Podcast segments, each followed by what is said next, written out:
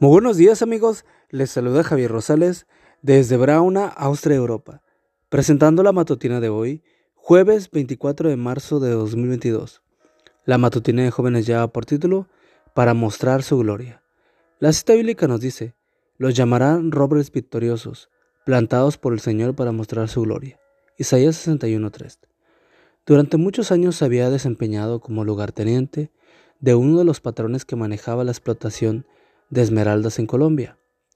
Un lugarteniente se ocupa de proteger los intereses de sus patrones a sangre y fuego.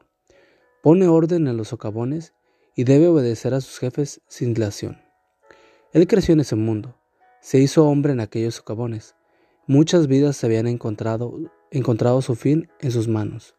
Su familia vivía lejos de los peligros de la zona. Pidió un permiso para alejarse de aquel infierno y visitar a su esposa e hijos.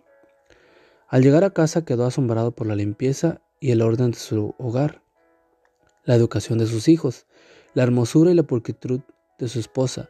Muchas veces en las noches frías y oscuras de las minas le asaltaban el pensamiento de que él no encajaba en su hogar. La pureza y la pulcritud de su familia contrastaba con su rudeza. Aquel sentimiento se había incrementado desde que ellos se unieron a la iglesia adventista.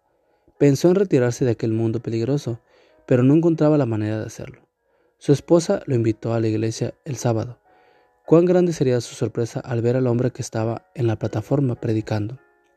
Lo siguió toda la mañana, lo escuchó atentamente y al finalizar lo abordó y le preguntó, ¿Eres tú?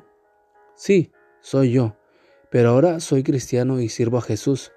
Cuando regresaron a casa, el caballero dijo a su familia, ese hombre que predicó en la iglesia trabajó muchos años en las minas conmigo era fuerte y temido en toda la zona.